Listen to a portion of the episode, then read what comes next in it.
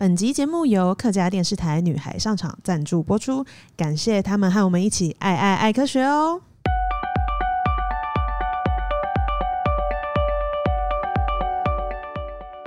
Hello，大家好，欢迎来到范范范科学，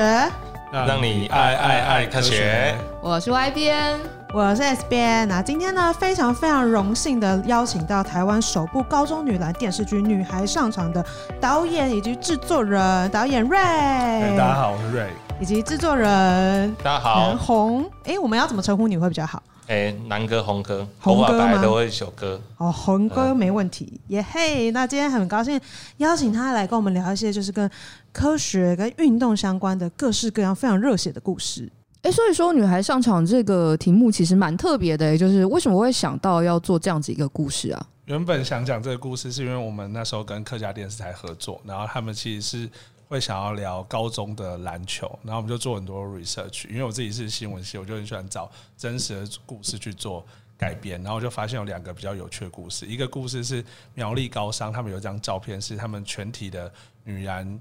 嗯、女篮成员，然后跟乡亲们敬礼。然后地上摆了很多鱼啊、肉啊、菜，然后他也去看那个新闻，才知道说他们教练卖了房子让他们当宿舍，然后他们周，因为他们比较没有资源，所以周围的乡亲都有送很多食物，因为他们要自己煮，所以他们乡亲都送一整个礼拜可以吃的食物给他们。然后就这根本就是电影题材或电视剧题材。然后第二个故事，因为我们从小都有看《灌篮高手》，而《灌篮高手》有件事很有趣，他们就靠六个人就进。全国大赛，其他人都是杂鱼的，然后就发现永仁高中现在其实呃永仁高中已经比较壮大，可是永仁高中在一开始创立的时候，他们也是有一届是靠六金钗打入八强，他们只靠六个人。你要知道 HBO 其实因为四十八分钟，你每个人都要跑，所以其实你只有六个人的话，你的体力是会非常累。所以我就约这两个学校有去呃苗栗高商特别去做田调，然后最后都问他们一个问题说：那你觉得女生打篮球跟男生打篮球有什么不一样？他们就都他们都很帅，他们都说就只是男生比较壮，比较跳比较高。不然我觉得女生打篮球跟男生打篮球没什么不一样。我说哦，这样超帅，可以，就觉得很有自信。我就觉得，那我就跟制片提议说，那我们不一定要拍男男。如果这么多故事其实都在讲男生体育的热血，那我其实更想知道女生体育有什么。不一样，嗯，其实篮球这个因为算是很热门的活动嘛，然后其实还蛮多，就是各式各样的作品。刚刚讲到，比如说《灌篮高手》啊等等之类，其实都有讲过。今天就是比如说，因为我们今天讲了一个新的故事，老实说，就是会让我们看到一些还蛮不同的面相，这样子。我觉得像刚刚讲到那个，就是鱼啊、肉啊这个故事，就是哦，太感人了吧！有一种就是这个篮球队他今天并不是自己的事情，而是就是整个团体就会很有向心力的感觉。那刚刚有说到，就会是那个呃，男生跟女生打球到底差异在哪里？其实我们可以大概简单补充一下，就会是蛮多就是运动科学运呃的一些呃研究，其实会碰到就是当女性开始比较多投入到运动的时候，会有卡关的地方，因为其实女生的身体构造跟一些技术水平，其实跟男生是蛮不一样的。比如说刚刚讲到就是身体构造部分，其实因为女生的骨盆比较宽，所以它会让比较多的压力在膝盖上面。那有一些，比如说像是什么呃膝盖的前交叉韧带，就会比较容易磨损。这件事情其实也跟就是女性的身体构造是有关系的。那另外也有就是呃，他们就会建议说，所以女生在运动的时候跟男生训练方式其实就要有些不一样。那比如说，就会呃建议女生跳的时候不要掉掉下来的时候不要单脚着地，可以尽量双脚着地，像这样子的指南。那蛮多研究其实是透过就是哎、欸、他们在临床上面发现为什么有些疾病的盛行率女生总是比男生高，然后回过头来才知道就是哦，其实我们应该要从这件事情去推。那不知道就是在就是你们跟呃做这次的剧的时候，然后根据跟那个在做相关调研的时候有没有？像这样子，比如说，诶、他们在训练女生的时候有比较不一样，或是有调整的地方。主要是女生训练我们，因为我们是有一个叫做吴庆莹教练，他也是之前带女篮，然后他是我们的篮球指导，然后他是跟我说，其实没有很大的差别。可是男生就像你刚才说，男生运动还是比较注重个人动作，所以会做很多比较爆发性的的比较需要肌肉。但他说，其实女生肌肉是没办法一直往上顶。在他教高中球员的的时候，所以他就觉得说，那应该是以传球啊、视野，然后默契这件事为最高的考量。然后我们在剧中有一个呈现的故事，是后来会有个新的教练来带这个球队，然后他们其实会用男篮的方式在训练他们，所以其实这群女篮的球员马上就有遭遇，就是很感觉到不太适应或是不太舒服的的样子。哦，另外我有在看的时候，因为就先看了那个前导片段，然后我蛮好奇的会是那个呃蔡佳云，她在中间有一段就是一直不断投三分球的，然后那段是。没有剪，然后没有剪真拍，对对对，连进八颗，对，很扯。就是那时候在看的时候，想说等等，我我我还倒了好几次，试图想找剪接，有特效吗？对对，很像，因为你会觉得有没有剪接点，有没有剪接？原本在故事他也不用投那么多颗，对啊。然后因为本来只是那个呃罗佩珍嘛，需要去需要去教他。教他然后那时候一教之后，他就立马投说：“哦，好帅！”然后觉得哎，差不多可以进下一场，就哎再投，嗯，又投。那时候还继续投吗？然后想说：“哇，这个是真的吗？”对，现场其实舍不得喊卡，他其实只要投进一球就可以，故事就会结结束，就他有获得佩珍的。就真传，然后立马投了，而且非常有效。因为他以前是打中锋，他是为了这个角色来练射手。哦，就像江蕙以前是射手，他是为了这个角色练中锋。哇，所以其实这个剧里面有非常多本来其实就是呃篮球选手的演员。那在这件事情上面有没有碰到，就是当在诠释的时候有就是？呃，更好的地方，或者是有没有就是需要比较弱、需要加强的地方？因为外头的人总会觉得，就是虽然比如说，因为他们是篮球员，所以就不用太担心，就是他们在比如说他们那个投的那个表现非常惊艳，你根本不用就是哦切。那另外就会是，但同时也会有人有些人觉得他们是演员的素人，那有没有在哪些地方反而是需要引导他们，然后去加强的？目因因因为我们其实我们二零一九年。就选十八个还是十九个嘛？有一个很可惜，他是马来西亚，就他中间得回去，他再也没有回来了。他得回去，他说啊，我一个我可不可以两个礼拜之后回来？可以，就没没有回来，可以，这这疫情啊，真的很可惜。哦，然后那因为他是马来西亚也不错选手，国手这样。呃，因为我们跟他们相处很久，所以我们从十九个、十八个，最后选到八个人，就那八个人是同一队，其他人刚刚有其他角色，我们其实都会知道。我们剧本里面其实有多少依照这个做调整啊？所以他我们基本上他们是不太需要在篮球的技巧啊上面做做到一个多么厉害的这个演出。对，所以除了除了其中有一位球员叫叫小禅，戏里面他叫陈雨清，就是在王璇队长隔壁那跟班，他自己有下的苦功，因为他是他只是他在访谈面他有说他其实是打最不好，他有怎样自我要求，他请自己请个教练这样啊。如果要跟科学。这是泛泛泛科学嘛？是对，扯上关系的是，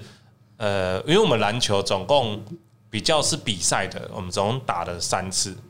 比赛型的，然后连续都拍四天或四天左右这样子。我们第一次拍比赛是你们看到的友谊赛，就是在第二节尾巴，那一次我们拍的很累，演员也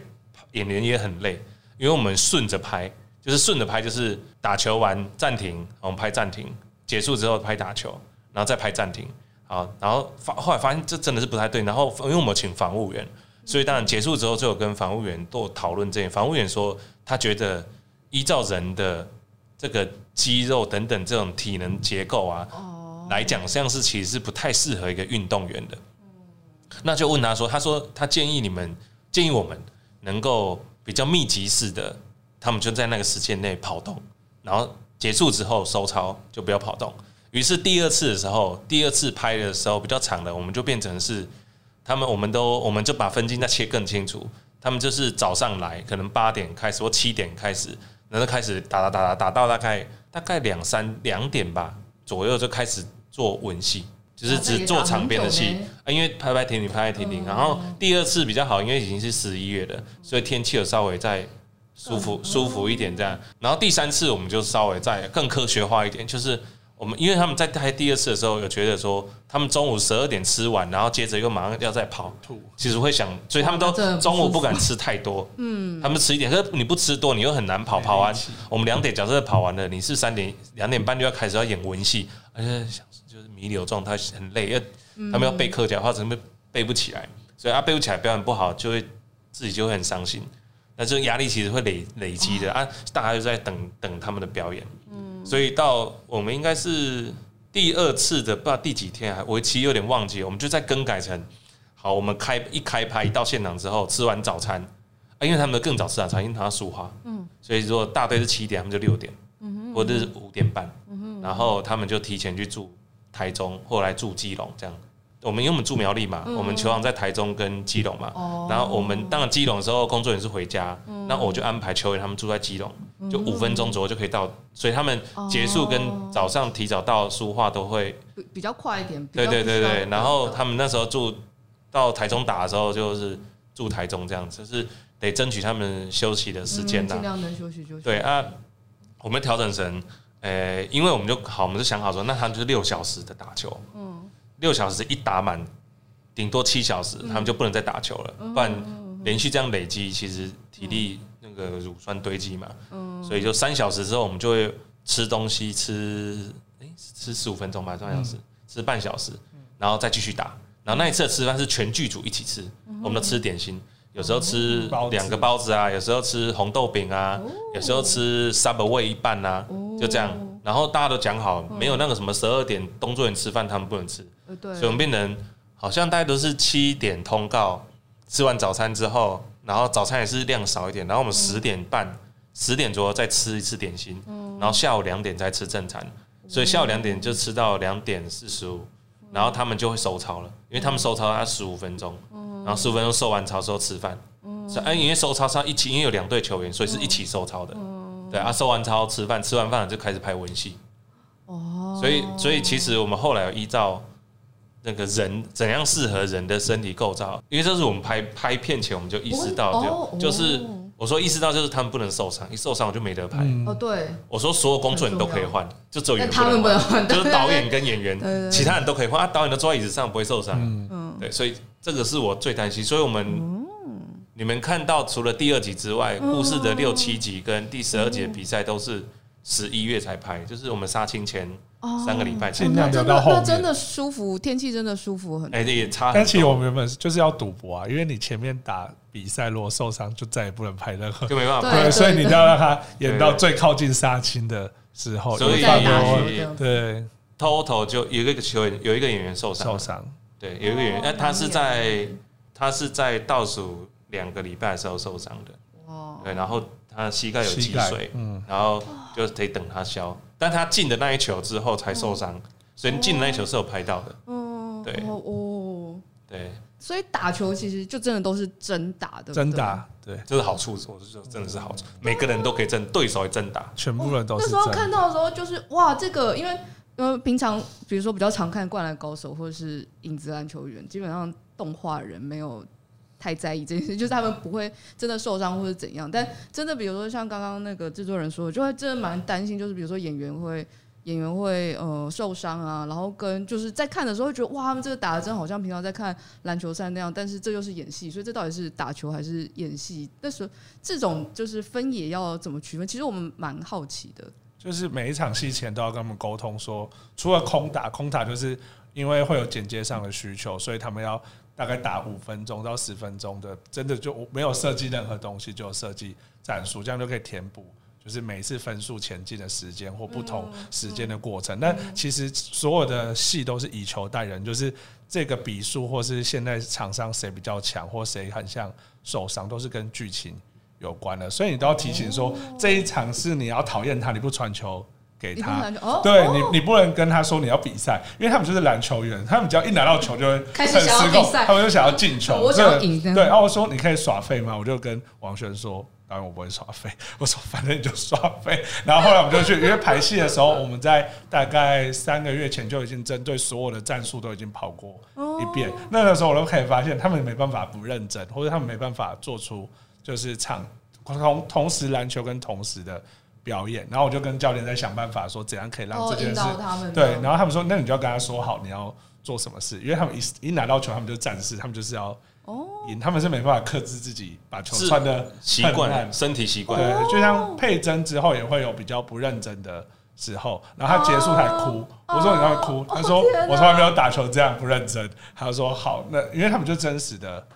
篮球员，所以他每一球都想要真打，但其实我们现场大概是用零点七倍在打。而已，因为我们镜头很近，所以你会觉得那是最快的速度，因为如果你用真正一倍在打，我们摄影机是跟不上他们，哦，真的，因为他们就是用全力。哦，所以他们哦，所以那时候佩珍不传球给王轩也是特别说好的。对，所有的东西都是先说好，跟在剧本上有规划，然后再请篮球教练。哦，对的，你们看到所有进球不进球已经都是设定的，都是设定的，对，没有随机的，不然我摄影师不知道他去哪里。嗯，但那时候看会觉得很临场感，很很很。就是篮球教练跟摄影师，那那时候就会是因为他们刚开始觉得佩珍进去的时候跟球队难免磨合，然后你就会觉得预期应该会有些冲突在那边，然后但是那冲突在球场上的时候，你就会觉得张力特别，然后球在球场上先发生，然后再到下面，然后再出现剧情的时候，其实会加强进入到那个场景里面的感觉。嗯，你因为我们观察过不同的。应该说，体育的运动其实大部分都是单一主角，或者说都是以教练的身份去看整个球赛，所以球赛都会只是输跟赢。就像卡特教头也是这样，他们就是输跟赢，得分跟落后。可是我们的故事其实是在讲姐妹情谊，就你们耍小心机啊，或彼此嫉妒、讨厌，或者是讨好。那其实我就希望他们可以在球场上展现，我觉得这样才会是比较好玩的地方。所以几乎每一集都会有一小场比赛。对，不是只有前两集有比赛，第三集有比赛。真的认真看那比赛，就会觉得啊，它跟剧情是环环相扣的。嗯、通常运动类的戏剧会用这样子的方式拍吗？我自己会觉得，我几乎很少看到像这样子的呈现方式。哎，应该，嗯，可能跟一开始我们想拍什么故事有点差，因为我们一开始就没有设定是比较传统的运动励志片，就是你从弱弱队，然后变成很强的队。应该是这样，对，就是啊，其实我们啊，就我们很强队的话，以我们觉得我们选到的八个人，他们很难说要打到小巨蛋的前四强啊，太难了，观众会不相信，你一定会不相信，他说这假的，这啊啊，如果对对对对对对，啊，如果是假的，那我们觉得好像不应该是这样子，所以我们反而就像你看到第二集这样，你没有先看过第二集，就是你会看到王轩跟佩岑。啊，王轩就是心情就是很赌烂呐啊，当然他堵然有原因啦，因为家里等等等，他就不喜欢这个强者来啊。这个我觉得是我们填掉的时候，填掉的时候才知道，这真的跟男生不一样。就哦，怎么说？非常好奇。我们系队如果来了一个很强的人，我是学长学弟，曾经也来个很强，其实我们很开心，因为强的我们就会赢啊。哦，原来男小巨蛋啊，更容易。对男生来说，赢才是最重要。你你个人怎样？你只要不抢我马子。不挑女朋友，随便你。女生喜欢你，这你这有摘掉，我哪有办法？可是我们问的，其实多数的他们打甲组的，就是如果有学妹很强，其实是会有小团体的。我觉得小团体应该来自于，因为导演也有讲说，来自于因为你你就只有十二个人可以报名，被报名上去嘛。对，竞争非常激烈。对啊，是是因为竞争这个制度的原因让人改变的，不是人本身就要。就要嫉妒，是我觉得是这个问题啊，是制度，是制度让人改变的，不是人原本就改变。蛮、嗯、好奇的，比如说像这方面的田调，我们大概是真的在进行的时候是怎么样的进行的？就是找球员跟教练一直聊天，像我们这样聊天，就是一直聊天，他们聊天哦。然后不少了，聊久了就会开始讲。他们其实大家都喜欢画当年，所以嘛，因为对于他们来说，高中三年就只有三次打高中联赛的机会，所以他们会记得几乎每一场比赛的。细节跟自己最开心跟最难过的时候，所以他们会很大方提供他们的材料，而且女篮圈很小，所以他们其实彼此都认识。啊，真的，真的，真的，我就会那种，就是我就是每次比赛的时候，其实都会遇到差不多的对手，这样，然后彼此都调查的很清楚，而且结束还会互相有联络。哎，他们其实有人就会在一起啊，然后他们其实后来才发现他们都对手，可是他们其实国中就就在一起了。哦，这个纠结。嗯。另外一个我觉得很有趣的桥段会是，呃，当中比如说范江教练会有，就是他在跟球员讲话的时候用客家话，然后想要演给对手学校看的时候开始讲中文。嗯，那。这样子，我觉得这样子的串场会让我觉得，哎，这个戏虽然就是虽然讲很多客家话，但我真的比较容易融得进去。那好奇就会是怎么样子去拿捏，就是客家客家语在里面的比例，跟球员们怎么样子去用客家话，跟这些球员本来就都会说客家话，他们全部不会，他们从对，好厉害。他们学了多久啊？三个多月，所以就从零开始学，不表表表演课是半年。哎，其实你们如果有看客台，客台戏大概有九成不是九成的主要演员不是客家人，九万，我没有，我完全没有意识到这个事情。然后，所以九成的演员都是用背的。举凡从吴康仁、莫子仪、黄佩嘉、黄佩嘉、庄凯勋，你能提想得到这些都是背的，只是有人资质好。有我有遇过女主角背到，就是这个月没有生理期，就是压力太大，真太大太大。所以那时候，但是因为主演大部分都是大概一个月前多拿拿到剧本，那因为他们很早就拿到剧本，所以那时候才会觉得说，我们早一点让他，因为你素人不晓得什么是排片。还有你不晓得你的表演会会其实是很重要的，就是所有人都在等你的表演，所以我得先恐吓他们，所以先让他们哦好像很紧张，不然他们我觉得这个好处坏处应该不是好坏处，是说我觉得有因为我是就跟我是跟导演说，我觉得对我来说我不能让他们人生后悔，因为我们相遇是。你七十年里面，我跟你相遇一年，可是你的表演是永远在网络上，永远在一辈子的，你死后还在的，所以那是你的一生，你知道吗？而且你是被你的青春就这样被记录下来的。所以我觉得我，因为你不知道会这样子，你不知道那个严重性，但是我知道，所以对于我，我长你二十岁，那我觉得我要，我得把这件事情重视好。哎，并并且说到了那天一开拍啊，怎么会这样啊？早知道。我当初也没有人跟他讲，早知道啊，所以我就那时候觉得，那我们就就六月开始吧，不管疫情，因为我们因为有疫情稍微延后了啦，就不管疫情，我们就开始每个礼拜上课一课，表演课也是因为这样，就就是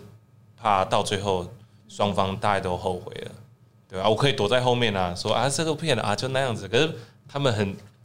就是会被他的亲朋好友所有人看。那我会在比如说，因为课语有对大部分人来说，课语就不是他那么。常讲的话，会不会有时候对戏跟练戏的时候，有一些有趣的情节出出现？比如说不小心就差中文，然后自己都没有发现的。第一次讲课，第一次用客语排练表演戏的时候是最表演课的时候是最有趣的，因为他们就是我们就逼他们要用客语演这一一整段。他们平时其实很吵，因为他们已经相处。很久，所以他们如果讲华语的话，他们其实可以对话很长，你会演不完。我每次都说到底还要演多久，他们就一直演。而且他们那一次演可以再演一分钟，他们就没办法再讲。然后彼此会一直看彼此，想说那我们现在该怎么办？但他们就有意识到这件事啊，他们都是球员，他们就会有个态度，就是说这次我那么尬，这样很丢脸，我下次 对。然后他们就一直去问老师，然后到正式拍第一天的时候，你是完全看不出来，因为他们还是可以，他们还自己去问老师怎么讲生活语。怎么讲脏话？怎么撒娇？然后怎么讲一些俗语？甚至到最后有人会背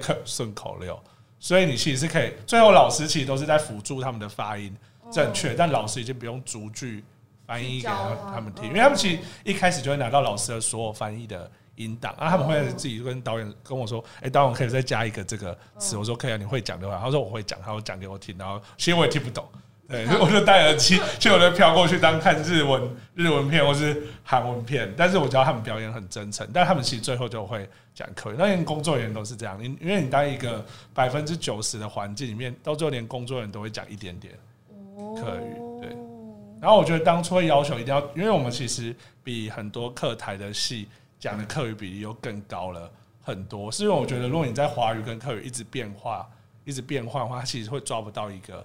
节奏跟一个感觉，其实会蛮累的，对，看的人也会蛮累。所以其实我宁愿他们全部讲客语，而且更更有趣，他们就会真的是一个团体，我会相信他们彼此就是用这个语言在。真的真的会有这种感觉，尤其尤其在第一集的时候又更明显，因为刚开始佩珍不在湘南的时候，南湘不在南湘的湘南，对不起，那个灌灌篮高手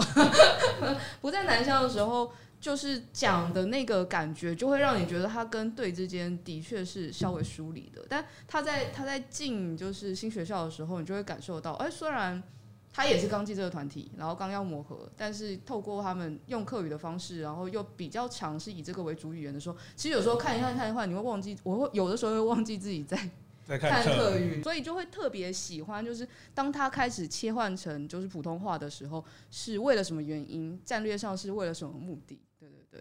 因为我们其实有一个蛮有趣，大家可以观察。因为我们主要就是在中南部借场地，或是跟老人家聊天，都会用台语。然后后来发现去苗栗借场地的时候，头屋国中的主任跟校长，他们会自己先讲完客语，然后再跟我们讲华语。我觉得这这件事是蛮有趣的。它有可能是一个文化落差，或者有可能是有族群的分别，或是主客之分。然后我就觉得这件事可以被放到剧情里。就我们想要讲我们知道的事的时候，我们就讲我们会的语言；我们想要故意讲给别人听的时候，我们就讲华语。甚至在开场戏的时候，就有呃，他们他们去台北打球，然后台北的学就呛他说：“啊，为什么不讲国语？”就是这会是可以呈现一个是城乡差距，一个就是尊不尊重人。这件事啊，另外一件事就是里面的阿猴教练，他原本是苗栗人，可是上台北打球，他可能觉得讲客语很怂，就像我们会觉得，我以前讲台语讲到高中，可我上大学都讲华语，就是因为我觉得台语好像有点怂，然后但是也没有人跟你讲台语，对，你就会自己觉得就会这样，然后后来我就觉得，嗯，那阿侯教练应该就不会在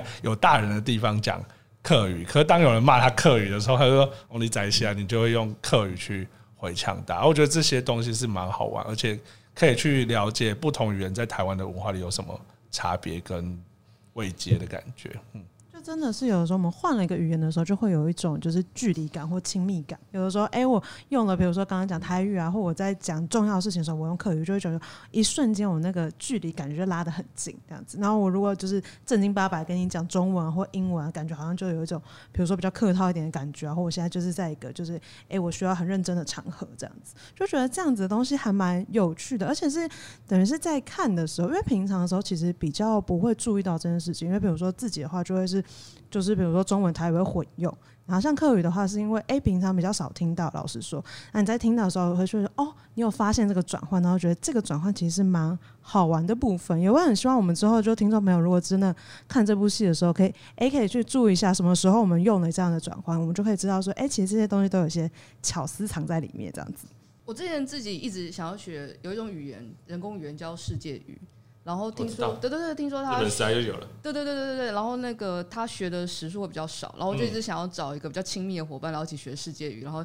跟他讲话的时候，就只有我们听得懂，然后旁边人都听不懂这样子。然后我也非常喜欢，就是剧当中用这些方式去呈现，就是我现在在跟你们讲话，你们你们就是少跟他们在那边，他们白目，你干嘛跟他一直白目？然后再讲一下，就说那个帮忙，就是看他示范一下拖地啊那种，哦。开心。那你们会发现一个大彩蛋，可是你们要自己看到第十一集才。就里面还有一个很讨厌的人，他其实是客家，他会讲客语，但他没有说出来。然后你要看到很后面才会。第第九或第十第十集才会发现。你想想哦，这个人会讲客语哦，真的哇 哇！就你以为你以为事情就结束了，还没。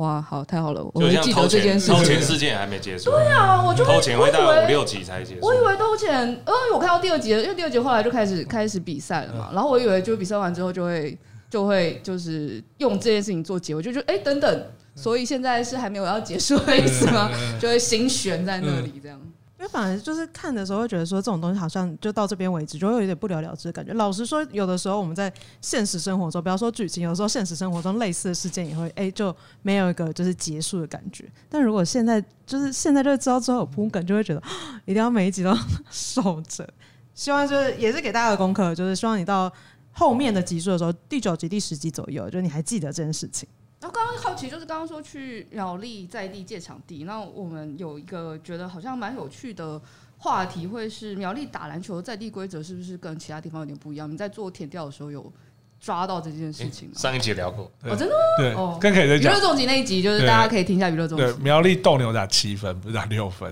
哦，我也不知道为什么，为什么？没有人，他们也不知道为什么，没有，他们也不知道为什么，但他们就是打七分，但他们也打三，他们也三打三打三，一球一分。也是来冰球，但是就是七分。苗栗国啊，对，然后是我们的，是我们的美术助理小黑跟我们说的。我们在读本的时候说啊，反正这一场最后他们就是六比五赢。导演他们打七分，我说真的假？他说对，苗栗人打七分。然后我就问我苗栗朋友，真的所有人都打七分。所以他们上海大学打到六分的时候，他们想说为什么比赛结束了？就是这样。哦，居然我们办公室也有苗栗人，但不知道他打分。对啊，问一下，就是他到底打六分还是打？应该打六分吗？六分呢？全世界都打六分，那为什么？好奇怪哦！好，欢迎大家分享。搞不好那个、啊，搞不好，搞不好外岛不一样啊。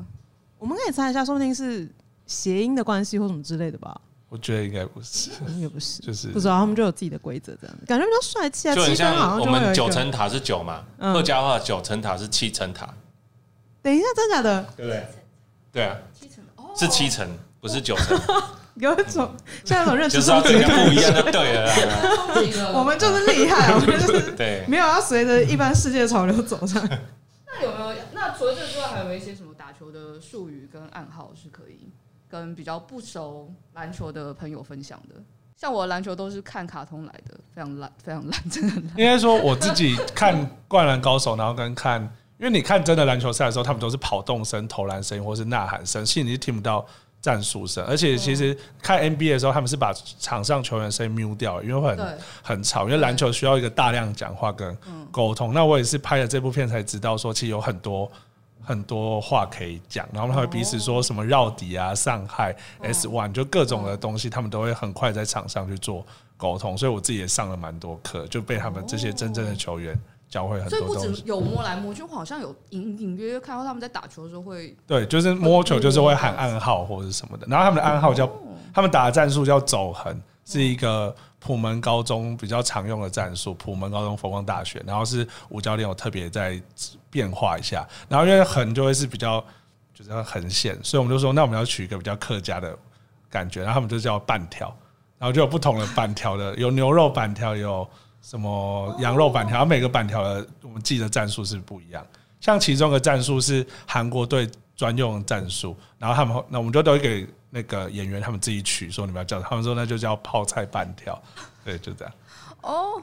可爱，可爱。那那个呈现就是女性运动情节上面，会跟一般的，比如说单纯呈现运动或者呈现男性运动，会有怎样不同的视角，或者是有没有特别一些想要传达的讯息，会透过小剧本或者是透过镜头去带给观众的？因为我觉得确实拍下来之后，你会发现戏真的没有什么不一样，因为他们打球是真的。就是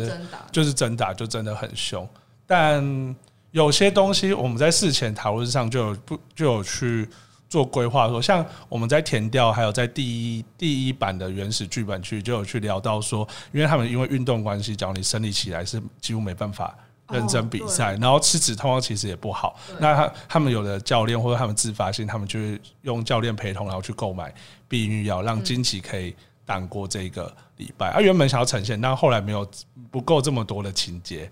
放进去。不过我那时候听到的时候，我也觉得他们蛮辛苦的，就可以因为这件事还要吃避孕药，然后去调自己的身体。对，然后二来是我们跟造型组当初有聊到，大家如果你认真回想，所有男生运动一定有更衣室换衣服吧，但女生运动其实也会有，是正常。但其实我们就有在想，这个拍对我们的剧情到底有帮助到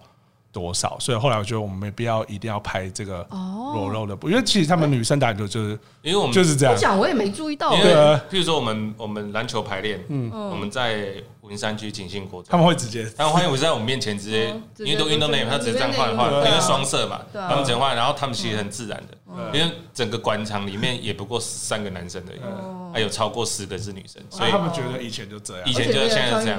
我们去永平高中做田调的时候，也是他们全都要换衣服，啊，我们是贵宾，啊，贵宾来的时候，他们稍微背对一下，啊，教练说是你们你们在啊，我们又没有，就直接换，对，裤子也是一样，因为他们还是会穿束裤束裤了，所以还是让他们直接换。哦，比我们真的拍的时候也是啊，王迅有时候。有时候扎衣服也是整个这样脱下来，还有束裤要再扎起来。对，他也没有再管大家。但拍的时候就尽量没有拍，就没有拍那个。对，因为我觉得不会帮助剧情。因为你不觉得男生更衣室裸露上也只是为了帮助剧情，其实没有什么差别。可能比如说会在那个场面会有一些哦讲一些话。对对，但其实通常男生就一定会拍男生更衣室，但女生就不会。我没有注意到哎，但我觉得我们也不是不会拍，不是也不是不要，就只是觉得没有帮助，好像没有特别帮。但他们其实，在真的在打篮球的时候，你看他们，他们其实扎衣服什么，其实都是很顺很自然、很自然而然的推人呐、推人、拉人呐、抽丝啊，就是那个，尤其你看十二集是中华电信女篮的职业球员来跟他们对打，就是拉人挡啊，就是会真的就会比较真一点，因为因为那个是身体反应，就直男他们觉得啊卡位，那就真的是卡位，他们就觉得他们。就来推啊，干嘛是这是比较真？有时候你要跟他们说好，不要用真，不要出真的，对，避免他们真的会受受伤。所以其实就算是就是来比赛的球队，就算有感受到就是旁边有摄影机拍，然后对他们说他们一上场就还是上场，直觉啊。所以他们碰球的时候都要事先跟他们沟通，不然他们疯掉。觉得他们会很想要听起来好像狗狗这样，就因为习惯了嘛，对他来说这件事情很自然而然。像第三集大家也可以期待，就第三集是找。国泰女篮还有一些退休的以前中华队的国手也很大，然后他们那一天会完全停不下来，我就要一直控制他们，因为你就有一种，你你就运动那么多年，然后你最后去拍一个片，然后如果是男生，就遇到林志杰的感觉，你当然会想要在林志杰面前进一个三分球，但你就会忽略剧情本来要你做到的角色。我就说冷静冷静，然后对，它里面范江教练就是佳音，这个佳音有帮我蛮多。他说：“孩子们，我们现在在拍戏，不要这么认真，想要赢。”但是其实呢，那对他们来说，我觉得是很蛮魔法的一刻吧。就你还没有想过，以前自己的偶像可以自己在里面跟他们。打球这件事还蛮有趣的，哦，这连这连观众都会非常兴奋吧？嗯、就是对观众来说，这也不是一个很寻常的体验。嗯、那刚刚有讲到生理期这个，其实之前也有台湾在地的研究去找了，就是呃甲组的国泰女篮体系的四十六位选手，嗯、因为它体系包含有大学、大学以上、高中跟国中嘛，嗯、然后去统计就是他生理期对于这些运动员的影响。那刚刚有讲到，比如说他们会去特别去吃避孕药，然后让经期延后。那他们其实调查统计发发现这些选手曾经因为服药，然后让经期延后的现象，其实蛮常见，大概约莫占三分之一左右。嗯，然后有大概约莫近乎一半的人，嗯，在生理期有常常会延后，就是两个月以上才来现象。因为对于运动员来说，他的体内激素水平跟他运动强度，其实跟一般人差异非常的大。对。那我们我很多研究跟我们讲说，会是其实有蛮多选手是他在生理期间仍然上奥运打球的。那那这种事情真的是一般人非常难想象，因为对我来说，生理期会直接把人给放倒这样。嗯，然后大部分人也在会在生理期期间持续去接受运动。我觉得这会是当呃我们从男性视角或者从一般人视角去看运动这件事情的时候，其实就会忽略掉这个点这样。嗯，所以我们。哦，这个有提个题外，就是，嗯、所以我们呃制片组就去谈了卫生棉条赞助，哎、欸，有谈到吗？有有两箱，哦、然后而且那那家公司，大家可以看片尾名单会有它的 logo，太好了太好了，它还赞助有那种选手包，是给运动员选手主要专门用的，哇，对，他们有其那个公司有针对针对运动选手做啊，哦，对啊，对啊，所以就是蛮我知道哦，原来也有也有这个东西。因为其实我们现在一般也在讨论，是因为经期其实一个月就会来一次，对有很多人其实在这段期间生活会很不方便。嗯、那有一些避孕药其实是可以让你大概用三个月、半年甚至是一年，其实才来一次经期的。那一般人都会这么困扰了，那更不用说运动员，他必须要那么长时间的，就是去训练啊，然后。要不然就是在上场运动，那更辛苦也会有。当他们决定要怀孕的时候，其实都必须要把自己的运那个训练停下来，然后去做就是呃呃跟医生咨询，然后做规划这样子。这些会是一般人可能看到运动员光鲜亮丽那一面的时候不会想。这应该是女孩上场二的故事啊！对呀，这件事情好重要。你会觉得哇，真的如果没有人用这样的视角讲的话，其实我们对于女性运动员的想象都会是哦，他们。很漂亮，身材很好，然后尤其我们如果常常看到那是代言的那些人的话，嗯，是不会想到这些事。我们篮球指导吴教练，他就是他就是退休之后，他有生生小朋友，生了两个，但他现在周末一样会去参加女篮联盟，就他持续在运动。对他来说，那只是他另外一个身份而已。哦，我觉得他对运动热爱一直都没有停下。对，就不会因为怀孕，不会因为生小孩有什么差别。哦，我有一次，反正因为我们要拍另外一个花絮，然后就。我就反问了阿云，就是篮球，就因为他其实是打甲组的，嗯，就是说一天早上练，下午也练，晚上也练，然后就是希望打球能够让他念好的大学。我觉得各种运动都一样，都会有啊，这是一个制度上面的。那他就提了我，他说：“那你有没有什么后悔的？”他说：“说有，我什么都不会。”就我觉得，就是我这个这我觉得是制度啦，就是啊，这制度制度如果是这样子，那很多人想靠这个制度，那我觉得。大人们要帮忙，就是他上去了，那之后呢？嗯，对，因为能够打职业的太少，加上台湾如果不管女篮或男篮能上去的又少。第二是真正在职业之后，恐怕台湾就只有棒球是好一点点，嗯，比较其他的话如果没那么好，其实你要想一个人可能六十岁之后要退休，然后三十几岁还有家庭，到底一个运动员怎么样顺顺利利有家庭，然后六十五七十岁顺顺利利退休，就。这个这件事情，我觉得阿云讲的时候，你看他耗了生命是三年加七年，结果他后来其实他大学毕业没有想要打球，他甚至排斥篮球，就是他觉得，而且是他就说他什么都不会，他就觉得有点，他对他来说这是后悔啦，当然他可以可能有点自自怨自艾。我觉得说，呃，是希望呃，因为我们没有要讨论这个制度是怎样怎样，其实我们比较像一个青春片。但如果说有的话，我觉得真正大人们看了之后，可以多多在现行的制度下，多多在帮这些运动员的少年们、青年们想想，或帮助他们未来，在他不能靠运动的时候会怎么怎么办。嗯，但是我觉得自己是运动员，也要也要去想想，就是你青春，就是对你要练得很强。那如果一旦你没有的时候，你你会怎么办？这种如果遇过很强的人啊，就我就访问过陈志新，陈志新中途去当过槟榔西施，当过卖那个摆地摊，是因为他人生人生给了爸爸爸，他爸是道馆的馆长，他给十四年都在踢跆拳道，他都想试试看能不能不要靠跆拳道做我自己。然后后来当然他觉得他还是得回过头来跆拳道，对啊，他他那时候就是。他就他访问的时候，他说很庆幸，就是他那时候他至少爸爸是开道馆，就算我没有可以回去接道馆，所以他在培养小朋友的时候都还是很在意，一一定是品德，二他说学业真的是还是要，还有如果你学业真不行，那你就要第二专长，避免你未来你受个伤，结果你发现你打了十年，就因为这个伤就结束了。我们戏里面那个罗佩珍，她就是打国手第一年受伤休回来休息。又在打挑战第二次，又是又受伤，她就转了。因为她是保送文化大学，淡商保送文化大学，所以他如果不打校队，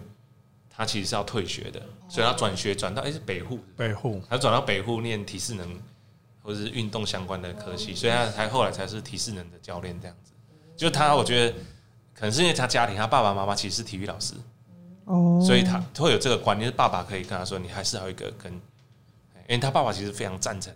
嗯，打球这件事。他爸爸是很酷的，很酷的爸爸，听起来就是一个很帅的爸爸。所以下次你们可以找他们各自人来来上 podcast 对啊，对。但这件事情真的是蛮，就是蛮值得思考的。因为有的时候，就比如说我们很多有，比如说体育班啊，那或者是真的是，比如说校队啊、系队啊等等之类，我们会花非常非常多的力气在就是练习运动上面，因为它毕竟也是需要花那么多心血。可在这个之外，有的时候，哎、欸，我们就没有办法想到。那像借由这样子的戏剧，就其实我觉得蛮重要的事情是引起关注，因为可能是我们之前不知道有这样的故事。那我们借由这样子的东西，它其实很真实的呈现了一些面貌。那有了关注，我们知道这些故事之后，我们就可以再往下去关心，就是这整个产业，然后跟就是这些学生们他们到底平常都在做些什么，然后有没有什么东西是我们其他的资源可以帮他们的，而不是说有的时候，比如说我们都会很期待，哎，有什么台湾之光啊，对不对？然后可是都是让他们自己发光发热，可是就是我们可以。有的时候其实可以帮忙或什么的时候，我们其实不知道这样子。嗯，的确是蛮需要大家哎、一起关心这件事情。因为如果我们希望可以看到好看的球赛，我们希望我们的运动可以让大家都参与、大家都喜欢的话，其实是所有的人都应该要一起就是努力的事情。这样子。嗯，那瑞有什么想要跟大家分享的吗？我觉得跟之前跟刚才跟制作人说，其实关于篮球制度的话是差不多。然后另外是我觉得，因为我之前拍的片都是跟大人比较像，就很少拍高中生。然后我其实高中是玩社团，然后玩的蛮疯。但我是男校，高中的时候是玩什么？就类似康复社 对，然后我就觉得我们编剧有两个也是女生编剧，然后他们有玩类似管乐社或是像是不同的社团。然后他们两个刚好都是女校，所以虽然你把性别去掉，其实会发生的事就会差不多，就是抢喜欢的人，然后争。社团的地位，或者是说撕破脸，然后嫉妒排挤，然后我觉得这些东西以前在过往青春片都会以比较霸霸凌啊，或是暴力的东西去呈现。然后我觉得如果是加上篮球的话，可能是不一样的故事。就关于姐妹淘，或关于现在比较红的说闺蜜，就你跟你高中同学的相处方式，我觉得那比较像是一生只有一次这件事，比较不是篮球。这件事，然后我们只是透过篮球去帮助你回忆，你高中有可能讨厌过某个人，那你们最后一起完成的一件事，下午看不联络，你可以打电话给他看看。对，哇，突然有一种想到好几个面孔突然出现的感觉。哦，这里可以分享一个小秘密，王轩跟佩珍是国中的队友，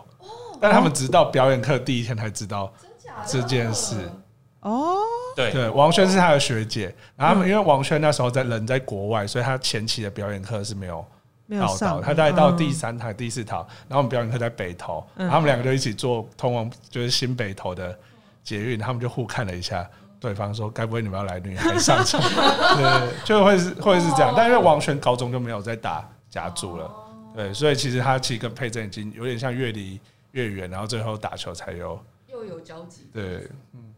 蛮多的、啊。我们的篮球指导员跟戏里面那个犯人教练以前应该在场上打对打过，但都忘记了。都是有各式各样的故事，哎，这个圈真的是很紧密的感觉，这样子，嗯。蛮期待的，因为自己这样子看了，就是前面两集的话，就是其实老实说，很多东西对我来讲都很有趣。因为比如说像大学的话，我自己会是打排球的，然后像。篮球有一些很，我觉得都是一些小小的地方，比如说有的地方在练习的时候，比如说要喊声要喊出来等等之类，你就觉得哦，这个很真实，因为的确就是学姐啊会提醒你的东西这样子。那蛮期待，就是这次跟导演跟制作人聊了这么多，然后希望大家哎、对这些这个戏剧，就是我们已经知道比其他人更多，就是可以看的小彩蛋，然后跟各式各样的小惊喜，然后期待大家去发现这样子。这部剧呢，《女孩上场》是在三月二十二日起，每周一、二的晚间十点，可以在客家电视台上面观看。也有 FB 的粉丝专业叫“女孩上场 Girls Win，然后有 IG 是 Girls Win 二零二一，相关的活动跟第一手讯息都可以放在上面啊，大家都可以按赞、订阅跟分享。我们也会把其他资讯放在我们的资讯栏，大家都可以去点击哦。那我们这一集就差不多到这里结束了，我们就下集再见喽，拜拜，拜拜。